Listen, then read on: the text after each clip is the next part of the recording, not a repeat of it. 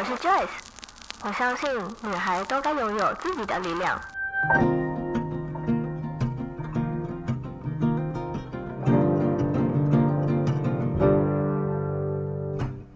分享让我们彼此之间不再疏远，不管是财务或身心灵成长，身为女孩的我们都该拥有精彩的人生。在这里，跟我一起成长，一起阅读不同的生命典范吧。欢迎你来到一则茶室。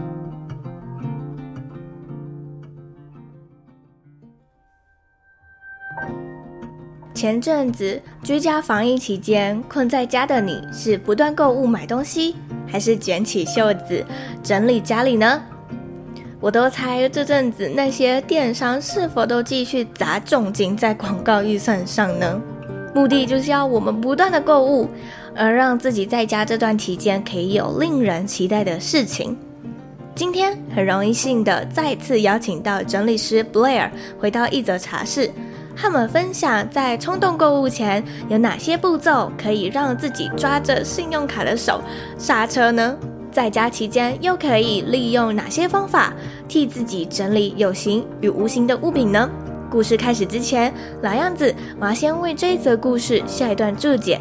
断舍离并非全然的丢掉物品，极简也并非家徒四壁，这些生活模式都是一种选择，而选择最适合也最舒适的模式来生活吧。准备好了吗？我们就先从如何整理自己的衣柜开始说起吧。今天很荣幸呢，可以再次的邀请到整理师 Blair 来到一则茶室。那上一次呢，在二十三集的时候，其实他已经来过一则茶室，跟我们分享他是如何成为整理师，以及为什么那么喜欢整理的心路历程。那这次呢，我们比较 focus 在那如果我们在防疫的这段时间也想要开始整理的话，可以怎么开始？以及我相信大家应该。也会开始想要买一些网拍呀、那如果在买网拍之前，我们是不是可以有一些先刹车的动作呢？等一下，Blair 也会教我们一些口诀，让我们在购物前可以先踩刹车。那可以再麻烦 Blair 你自我介绍一下你自己吗？因为可能还有一些听众朋友们不知道你。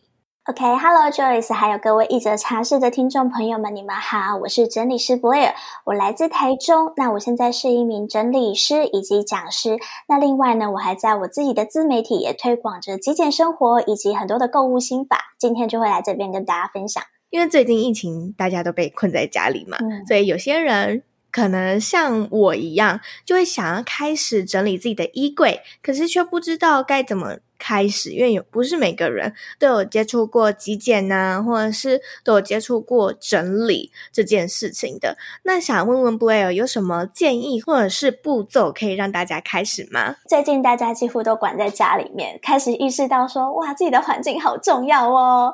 那如果家里很乱的话，待在家里 work from home 可能也不会这么的专心，或是这么的舒服。嗯，那我想很多人都会先。就是想要整理的话，通常都会先从衣橱跟衣物先下手。家里会乱的人啊，衣服应该也不会是整齐的。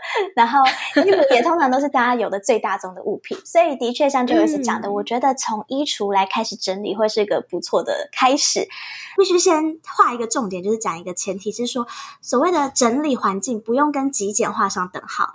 断舍离也不等于是极简哦。我知道 Joyce 会习惯用极简来当做丢东西的动词，可以不用想的这么严重，因为很多人都会觉得极简，那是不是就是空无一物啊？是不是就是一定要东西很少很少啊？可是其实不是，就是整理不一定要断舍离，你断舍离也不一定要断到极简的程度。就是我待会讲的可能会是整理的方法，而不是极简的方法。那对于就是。想要整理衣服，然后但是不知道怎么下手的人应该怎么办呢？我的第一个建议是，好好的站在你的衣橱前，或是你的收纳衣服的任何的地方前面，好好的观察他们一下。对，先不用急着动手，先看一下，然后先想一下自己不满意的地方在哪里。你的不满意是来自于数量太多吗？还是你觉得折得不够整齐？还是第三个，你觉得收纳空间不够？你想要换个衣橱，换个收纳用品？先去看一下自己想这段时间想要改善的目标是什么？然后我们再来开始着手。那其实整理的步骤，第一个把衣服都拿出来，因为你要透过这个拿经手的过程，开始去检视你有什么衣服。那第二步呢，在拿衣服的时候，开始仔细的去想这一件衣服跟我的关系怎么样。大家可能都不会想到说，嗯，什么是衣服跟自己的关系？这个关系指的是我上一次使用它是什么时候？我真的喜欢它吗？哦、它会出现在我的什么场合？那我穿它的频率有多高？等等等的。我很喜欢教客户的一个方法是，你在经手衣服的时候，你要想象你又再去逛了一间服饰店。那如果这一次逛这间店，你不会想再把这件衣服买回家一次的话，那或许它就是适合断舍离的衣物。如果这件衣服你真的很久很久没有穿到了，就算它再漂亮、再昂贵、它再难买，你不去穿它，一定有那个原因。请把那个原因找出来，因为这样子或许你会知道你想要断舍离怎样的衣物。那第二个是下一次消费的时候，你可能就不会再犯一样的就是行为，你不会再把一件你几乎不会穿的衣服再带回家一次。所以也就是说，我们先想想为什么要开始整理，跟先想一下自己跟这些衣服的关系是什么，然后再开始动手整理，是这个意思吗？嗯，没有错，对。因为如果你先开始动手，嗯、很多人都会落入说，嗯，那就开始来折衣服好了。然后可是折完了，然后呢？然后或者是你知道自己的衣服量很多，你想要减量，想要断舍离，甚至有人些人想要极简，但是怎么减才是减得正确，然后减得适合你，这也是很重要。否则为了丢而丢，你可能这次一股脑的丢掉你很多以为你穿不到的衣服，但是可能回去上班之后你会发现，哇，糟糕，是不是没有衣服穿了？对。那如果像我本身就已经在极简的人呢、啊，那我半年前其实就已经极简过我自己的衣柜了。嗯、那现在最近我觉得说好像又可以再整理一下，那要怎么再更精简呢？OK，如果说你已经半年前先大量的减量过一遍，然后接下来想要往就是所谓的极简的目标迈进的话，我觉得你可以再重新检视一下你过去半年的生活。半年前的你跟现在的你应该会有一点点的不一样。你半年前可以就是发狠下来直接丢掉的衣服，然后或者是半年前舍不得的衣服，放掉现在来看，或许会因为这半年的生活变化，你有了新的想法。比方说，半年前你可能会觉得，嗯，这件衣服真的很漂亮诶，我下一次如果跟姐妹出去聚餐的时候可以拿出来，当然带她出场。但偏偏这半年，我们大家的生活都有了翻天覆地的变化。对对，然后所以你可能这个时候又可以再看一下，说，嗯，那是不是因应现在的生活现状，是不是又可以再有所调整？是不是又可以再丢了哪些你半年前没有想过的东西？嗯、呃，因为这半年啊，大家很多上班族都是从上班，然后变成是在家上班。那在家上班，我相信大家一定也不会是上半身就是全副武装，嗯、一定都是关掉荧幕，然后。呃，视讯会议，呃，或者是语音会议的方式。那如果说，OK，我现在这半年有非常大的服装上面的变化，嗯，那这些衣服在整理的时候，一定就会判断说，这件西装或者是这件我原本工作时穿的衣服，以后还能穿。那会不会有很多类似的衣服，就很容易会沦为就是。以备不时之需的这个类别，然后感觉好像都没有极简掉什么衣服了呀。这段期间，我已经快两个月没有穿牛仔裤了吧？在家里都穿的很舒服。嗯，对，那的确，如果先撇开就是防疫期间大家关在家不谈，在过去啊，呃，通常我在指导大家整理衣物的时候，通常都会提醒他说：“你不要有以备不时之需的想法，因为这一天的到来可能微乎其微。嗯”女生嘛，可能都会有个感触，就是哇，曾经为了某个特别的场合，或者某一个婚礼，我去买一件很漂亮的洋装，可是就一直都没有穿到了，只出场那一次，然后之后就会想着，因为很新啊，很贵呀，很少穿，所以就继续放着。可是放着放着，就真的是给衣橱穿了。避免这个情况，你可以去想，下一次啊，有了这个以备不时之需的时机是什么时候？就以刚刚的喝喜酒举例好了，你大概多久会收到一张喜帖？那如果真的下次有这个场合了，你还会愿意再穿一次那件衣服吗？还是你会情愿再去添购一件新衣服呢？先了解一下自己怎么样去运用这些物品的。回到现在就是 work from home 的状态来说，的确，我们现在会穿的衣服跟我们平时绝对大不相同。那现在这些西装啊、套装啊，你上班出门才会穿的衣服，真的都是。备用着的了。这个想法就不一样喽。去想的是，透过现在这段有点跟他保持安全距离的状况，就是你都不会去穿它了，你跟他拉开了一点距离，你可以去重新检视说，诶，对啊，那其实哪一些是背背东西上班的衣服？但是总是会有你非常爱穿，穿起来很舒适，穿起来很好看，跟有一些你总是不会去选择的，这个时候再检视一下。第二个，我觉得大家可以去想想，怎样的这些衣物才算是适量。比方说，我上班五天，然后可是我每周都洗一次衣服，那其实我只要大概五到七套的上班的衣物，其实就非常够我轮流穿了。那甚至会因为上下半身的互相搭配，所以有更多种的 look。那怎样的量对你来说是功能、场合以及你的收纳空间都是适量的？可以这个时候去想一下。我觉得这个是我之前没有想过的，因为我之前在上班的时候，可能就会觉得啊、哦，我不想要每次都穿一样，嗯、或者是不想要每次都是那几个搭配，嗯、所以就会陷入我没有衣服穿，我又没有衣服了，我又要再去买衣服了的那种冲动。我觉得这个也是许多人总会觉得自己的衣柜少一件衣服的那种感觉。这边呢，也想要问问 Blair。你觉得，当我们有这样的一个想法出现的时候，我们应该用什么样的心态去面对这样的一个情绪呢？跟为什么我们总是觉得衣柜里面少一那么一件衣服？我的衣柜没有衣服穿，这句话其实应该改成我没有新衣服穿。哦，因为人都是喜新厌旧的，你不会没有衣服啊。你只要能够遮遮蔽你的身体的话，其实你都都还可以。所以大家会烦恼的是，我没有新衣服穿，我不想穿旧的衣服，因为我已经腻了。我觉得大家可以再去有另外一个思考的是，你是喜新厌旧的人吗？那为什么？嗯，为什么你会觉得你一定要穿新衣服才会开心？或者是为什么旧的衣服你已经不喜欢它了？然后像我自己的话，以前的我其实也是很喜新厌旧的。我甚至是那种这件衣服我上次跟 A 穿出去过，所以我这次跟他出去不能再穿同样一件了。对，我也会，我觉得这是商人给我们的思维吧，就是你必须要一直的更换，一直要更新。可是穿同样的衣服真的会怎么样吗？我觉得这个问题很有趣，所以我。为此还研究了一下，我去爬了很多的文，然后发现有一些报道都在讲说，国外的某些时尚部落客给自己的生活实验，就是他要可能每天穿一样的衣服，或是他一整季只用三十件衣服来做搭配的胶囊衣橱。所谓胶囊衣橱，就是它小而精，我的数量少，可是我的搭配可以很多，然后足以应付我各式各样的场合。有了就是这种，我不一定要总是穿新衣服给不同的人看，以及其实胶囊衣橱就足以应付我各种场合。以后这两个东西加起来就会变成，即使我穿了同样的衣服，我也不会觉得怎么样。在这段期间呢、我有看到一些时装的部落客，他们开始玩一种方式，是你戴着眼罩。然后你就是到自己的衣柜前面，然后就开始随便抓衣服，上半身抓一件，下半身抓一件，然后这样随便搭配。其实你也可以搭配出更多不一样的一种穿搭风格。嗯，对，我觉得那可能是因为我们平常都会有一个惯性，嗯、就是会觉得哦，我的上半身 A 跟下半身 B 配起来很好看，所以我就习惯一直这样穿。但偏偏人又是喜新厌旧的，你这一套穿久了，嗯、你也会觉得，嗯，是不是太重复了？是不是这个场合这一套 look 出现过太多次？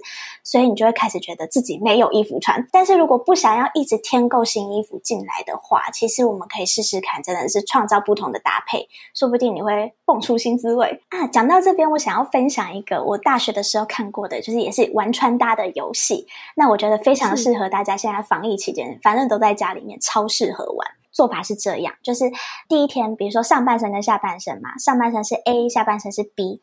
那我的隔一天，我要重复的去穿其中一样单品。比方说，我上半身 A 延续，哦、那我要去找另外一件下半身 C，有点像服装的接龙，对，服装的接龙，对。然后在下一天，你就要继续穿 C，然后配一件新的上衣。所以你每一天、哦、对，而且因为是刚好现在大家不会出门，比较不怕说衣服弄脏或是流汗，所以你重复隔天穿，我觉得还 OK。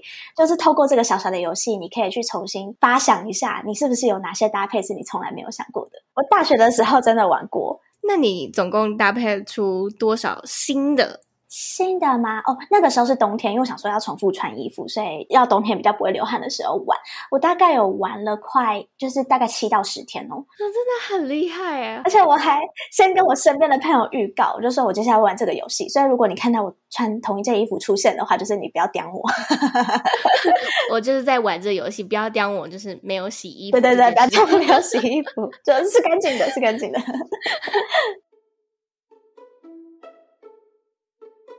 接下来就让我们进入一小段广告时间。首先要先感谢 First Story 开启了订阅制功能，目前总共有三种不同方案。第一种，每月订阅九十九元茶友方案，查理一，首月三十秒专属感谢口播。虽然只有一点点的心意，但还是感谢你的订阅。在留言区写下你希望 Joyce 在节目开头念出的文字内容。第二个。茶室周边享九五折优惠，Joyce 目前正在筹备第一个周边商品，就先让我暂时保密一下。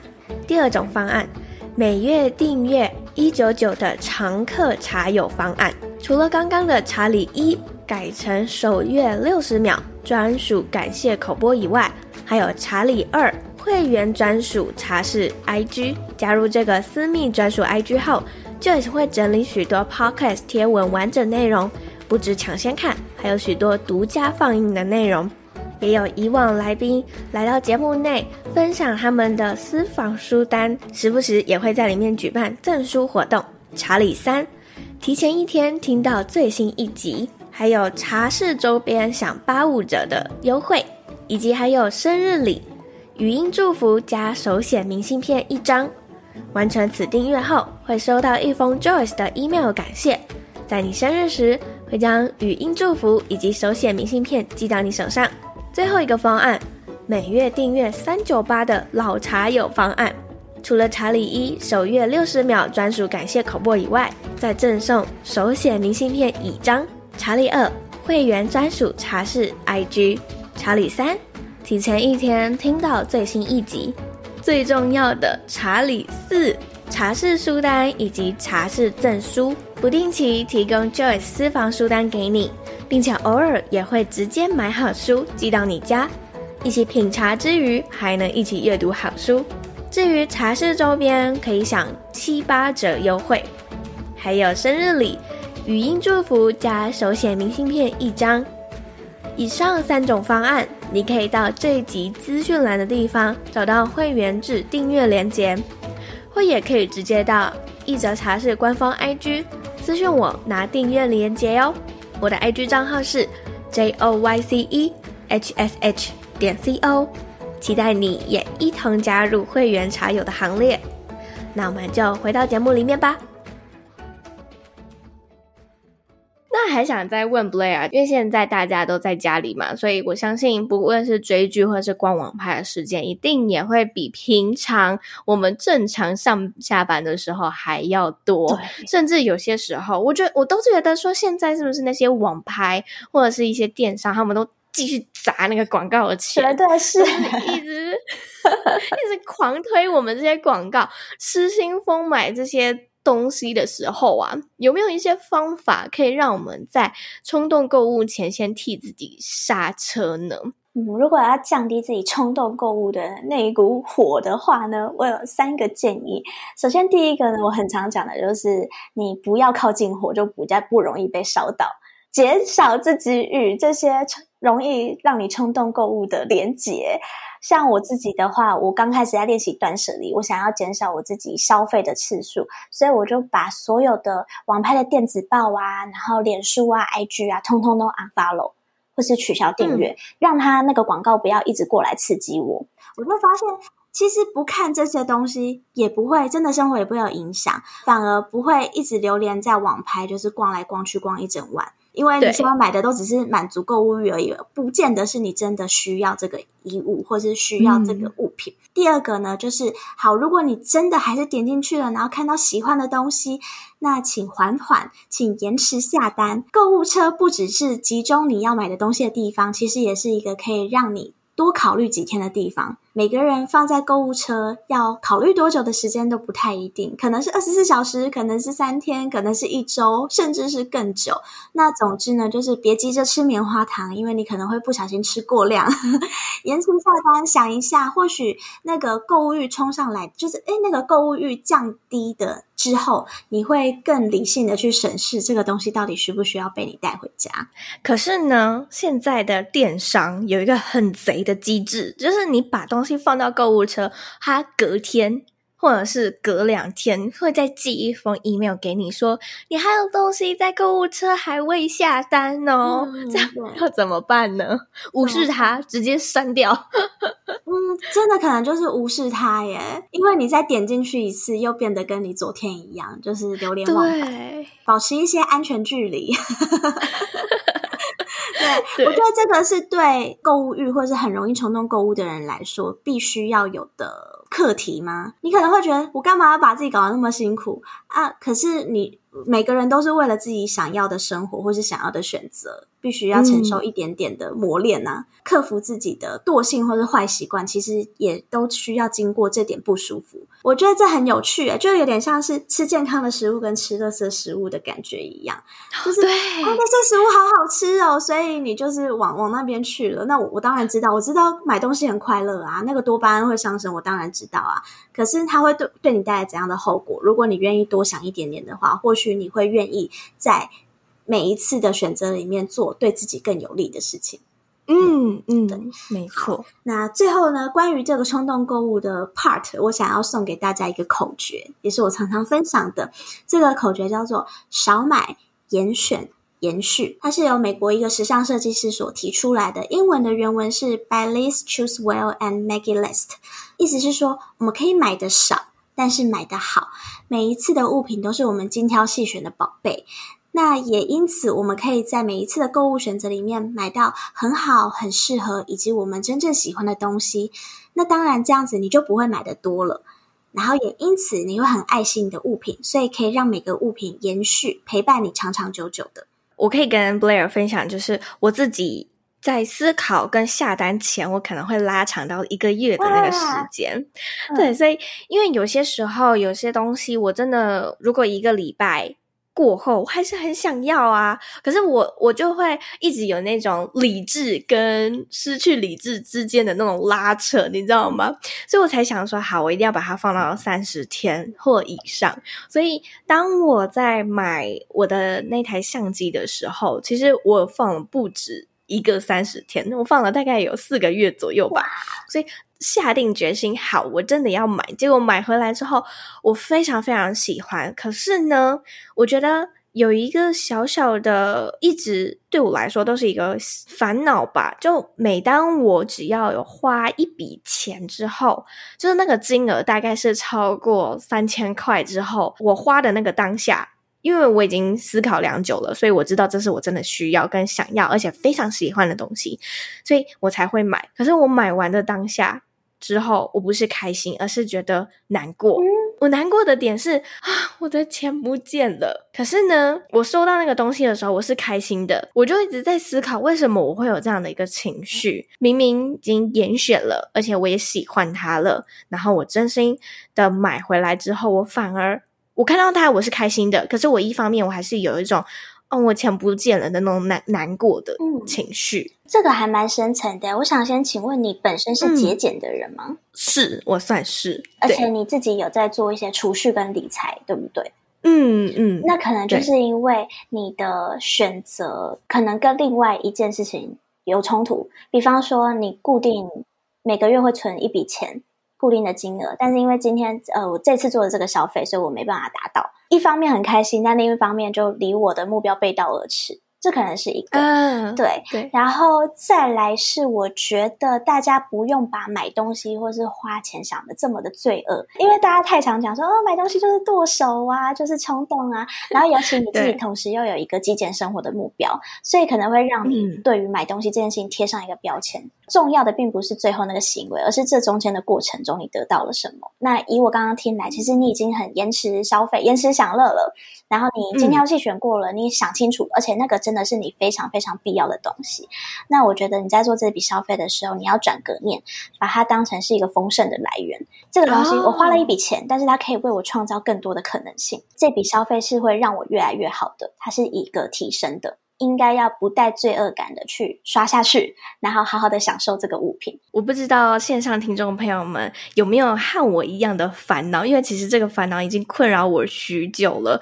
所以有时候买化妆品或保养品的时候，我甚至有时候也会有这样的一个情况发生。但是我男友他就会跟我说：“你是每个月都买粉底液吗？”或是你是每个月都买化妆水吗？我说没有啊，我都是用完之后才买。嗯、他说那就对了啊，嗯、你应该看到就是那个金额可以让你延续用好几个月，或甚至是半年，而不是刷下去的那个当下。对，没有错，这个叫做摊提，对，对不对？如果这个东西你很确定它可以用，比方说我的 iPhone 好了，我买来我确定我至少可以用它用个两年。那我这样子换算下来，嗯、我会觉得，哎，它其实对我来说是一个很高投资报酬率的消费。比如说，我不拍照，也不太拍影片的人，我买了一台两万块的相机，可是我只是为了一两次出去玩的拍摄，那那个成本对我来说，一次就是一万块。哦，如果用这样想的话，嗯、对，如果用这样想，你可能会觉得比较宽心一点。然后另外一个我很想分享给你的是，就是刚刚讲到的不要带有罪恶感，这个观念是来自于我之前接触减肥跟身心灵的时候，把这两件事情结合在一起。就是那个老师是说。呃，很多人在减肥的时候都会对吃进去的每一口食物都觉得很有压力。食物是用来滋养你的，它本身的功能是滋养，而不是让你发胖。会让你发胖的就在于你的选择是正确，对你好的还是对你身体不好的嘛？如果今天你真的压抑了很久，你真的好想要吃一块鸡排，你如果思考过后觉得，诶，对，你之前够努力了，你这时候需要犒赏自己，那就请你不带罪恶感的去好好享受那一块鸡排，心情的能量其实是会告诉你的身体，你这次做的选择是什么。那如果你是开心的享受这块鸡排，嗯、然后告诉自己，嗯，吃完这一口，我就可以再继续更有动力的减肥下去了。那你的身体会知道，可是如果你是带着负面想法，就是啊，我吃了我会胖死，我明天就完蛋了，什么什么，就是这种有负面情绪的话，不仅你心情不好，嗯、然后其实那个吃进去的能量，其实也会就是存在你的身体里面，对，让你没办法好好的享受当下。套用到消费也是一样的，买的东西很有罪恶感，那其实对你的心情会很有影响。那你不如就是好好的享用它。然后觉得，嗯，谢谢你来到我的身边帮助我，然后提供我更多的服务，我会因为有你这个物品而变得更好。我觉得我被疗愈到了。好，那其实啊，我们刚刚聊到说，我们可以从整理自己的衣柜，或者是在购物前先严选它们。嗯、那嗯、呃，有些人可能已经把这些都已经做完了，那是不是还可以再整理一些有形的物品，然后整理到无形的或虚拟的物品呢？哦，当然是可以的，因为无论有形无形的东西，我觉得只要有整理好，对于生活都会是大大的提升。偏偏这些无形的东西呀、啊，都是大家会觉得啊，反正不影响，那就先放着吧。都觉得嗯，有空再做就好了。来跟大家说，现在就是那个有空的时候。对，连我自己也是，我在 work from home 的前两个礼拜，我就把我的云端跟硬碟都拿出来，就是再重新用一下。然后像我自己也有分享，就说你可以整理你的 Google 标签，你的那个我的最爱列，我觉得都是大家平常可能没有空静下心来好好处理，那现在就是一个很好的时机。那除此之外，我觉得像不管我们的实体照片啊、手机里的照片啊，甚至是你架子上的那些书、曾经买的线上课程，或者是你 YouTube 里面那些待看清单，我们以前都会觉得，嗯，稍后再处理，晚一点再看，晚一点再做。那不知不觉就囤积了起来，也是趁这个时候消化一下这些你过去囤积累积起来的东西。而且，其实我后来有发现啊，不论是整理有形的物品，或是无形的物品，只要有整理的这个动作，其实就是疗愈你自己的身心灵。对，过程中你会更认识自己，更发现自己，而且整理完很有成就感。没错，我每次在整理完的时候，都觉得啊。好棒，就是那种眼睛一亮、焕然一新，然后整个人就感觉好像充饱电的那种感觉一样。没错，整个气场都提升了。那可是其实也有很多的人对极简人都会有一些迷思，比如说像是极简就不可以购物，嗯，极简就是要家徒四壁，嗯，就是要空空无也的，嗯，或者是当我们在断舍离的时候，也很容易就会陷入一种杀红眼的一个状态，可能会陷入过度断舍离。嗯，那除此之外啊。对于我们自己本身，或者是对家人来说，有时候我会觉得，哦，好像真的有那么一点点的冷血。嗯，这样的话，我们该如何去面对这些标签呢？首先，先讲那个关于极简人这件事情啊，我觉得他极简生活其实是个光谱。嗯，那些家徒四壁、毫毫不购物的人，他可能已经在光谱的最远端了，就是他真的已经做到极致了。可是，其实这条路是很漫长的。可能有些人的是，哦，我从环保着手的极简，我减少过度消费的极简，我从衣服极简，它其实是会有很多的面向的。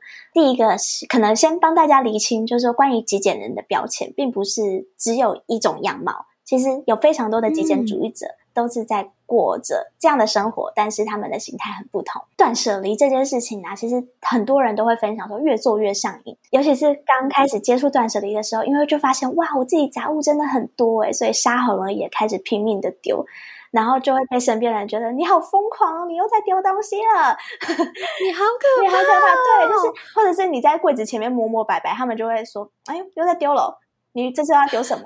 对，我知道，我经历过，我非常的痛。对，可是我觉得像这种呃，你刚刚提到的可能过度断舍离这个行为啊，比较容易出现在极简初心者或者是断舍离初心者比较有。没办法，你就是本来真的很多东西值得被你丢掉。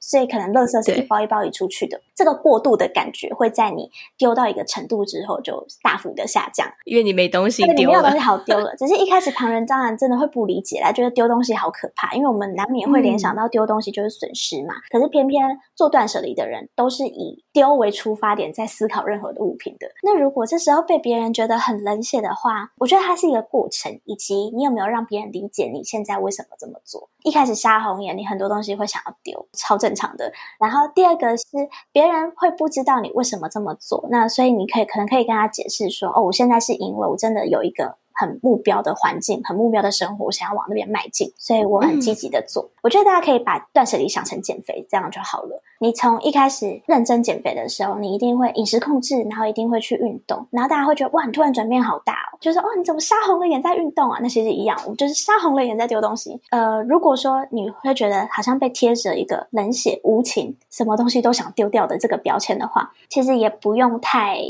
难过。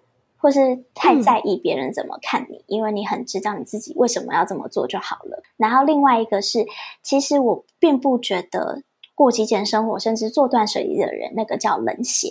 对，我们看似好像把很多东西都抛弃掉了，但事实上我们是经由这个过程去更珍惜自己所留下来的每一样物品。所以我并不是什么东西都不在乎的人。反而是因为我很在乎，我很爱惜我的所拥有的东西，所以我想要更认真的对待他，更认真的与他培养感情，然后好好的去使用它。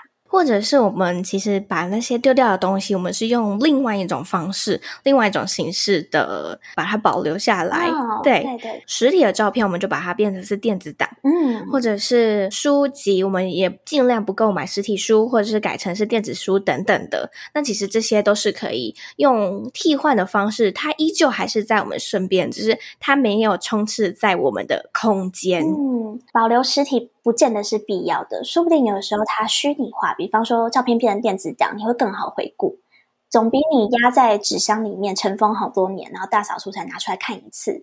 我觉得这样并不代表不珍惜哦。那虽然我们正在极简呐，那对于一些生活，我觉得还是会需要有一点物品来疗愈，或者是提升我们自己生活的质感。比如说，就像我喜欢点香氛蜡烛，或者是买瓶香水喷在自己身上等等，或者甚至是一束花。那可是有些人呢，就会觉得说啊，你不是在极简吗？这些东西都是。多余的啊，或者是这些都是半奢侈品啊。想问问 Blair 对于这件事情有什么看法呢？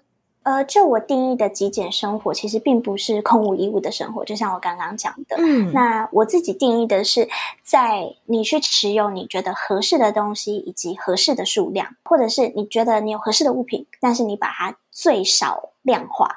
我一样会穿衣服，我不会不买衣服，但是我尽量让它维持在二十件以内，有点像这个样子。嗯、那对于你刚刚说的一些提升我们生活质感跟仪式感的小东西，比方说蜡烛啊、花束啊，的确它并不是我们的日常必需品。可是如果这个东西它会让你心情很绽放、很开朗、很开心、很疗愈的话，那我觉得它在心灵层面也是必须的。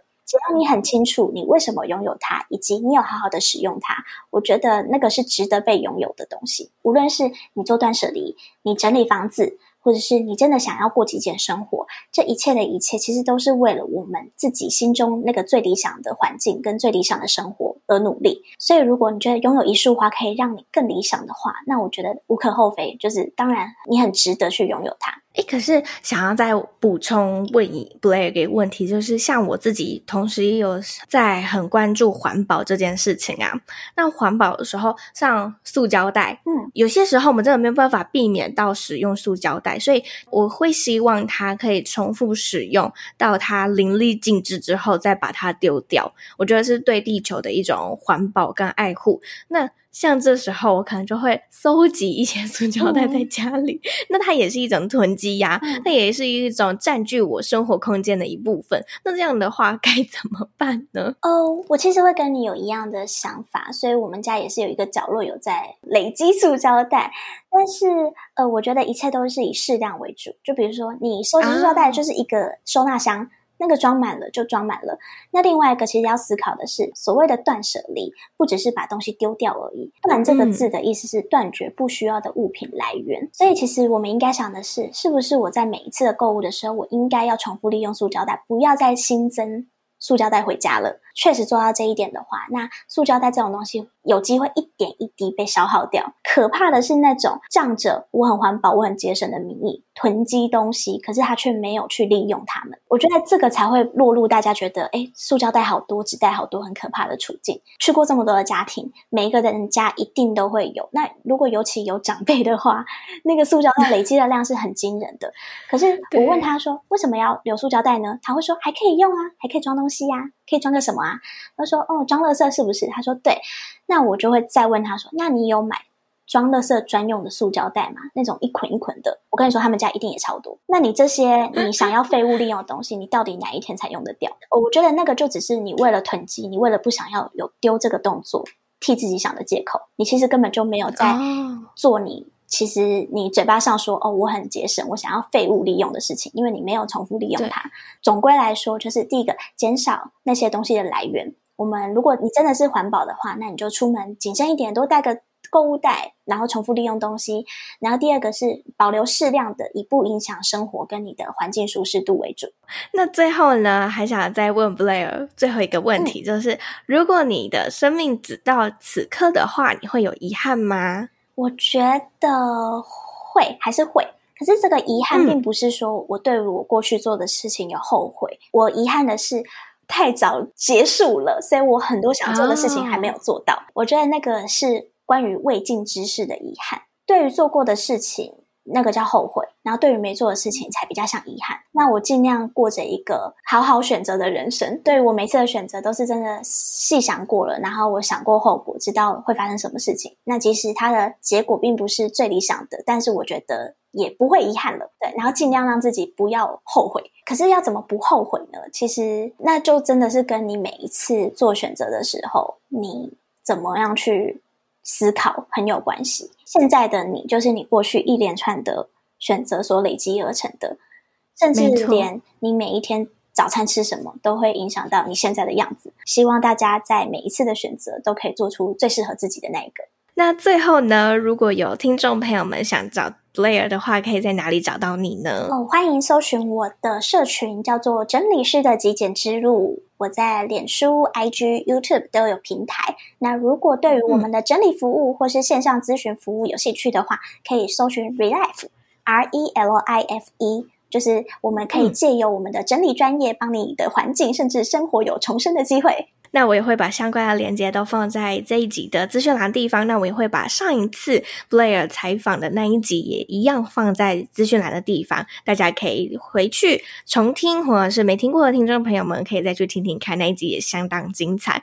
那我们就在这边跟大家说个拜拜喽，拜拜，拜拜。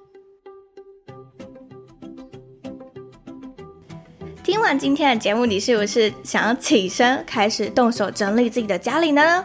还是你已经边听边开始整理自己的物品、衣柜，或者是有形或无形的物品了呢？在采访结束之后，不仅我自己得到了许多的疗愈以外，我自己也吸收到了许多新的关于整理或极简、断舍离相关的知识。